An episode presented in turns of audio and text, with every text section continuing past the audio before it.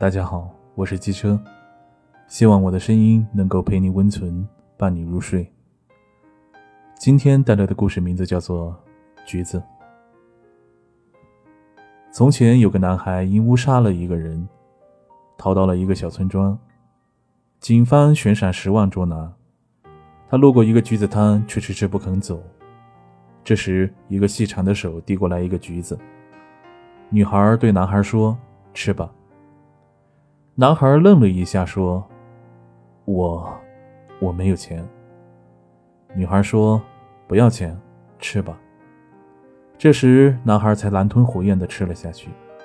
第二天，男孩又到了橘子摊面前，女孩说：“给你吃吧。”男孩傻傻地冲女孩笑了笑，并说了声谢谢。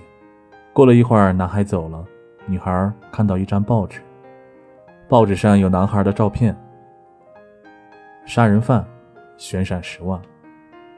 女孩立即拨打了报警电话。第三天，男孩照常来了。男孩看到警察之后没有抵抗，只是走前不舍地看着女孩。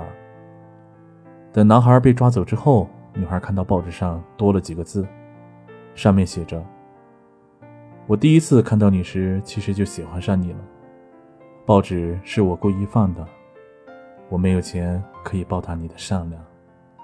希望这十万块钱能够帮助到你。终是庄周梦了蝶，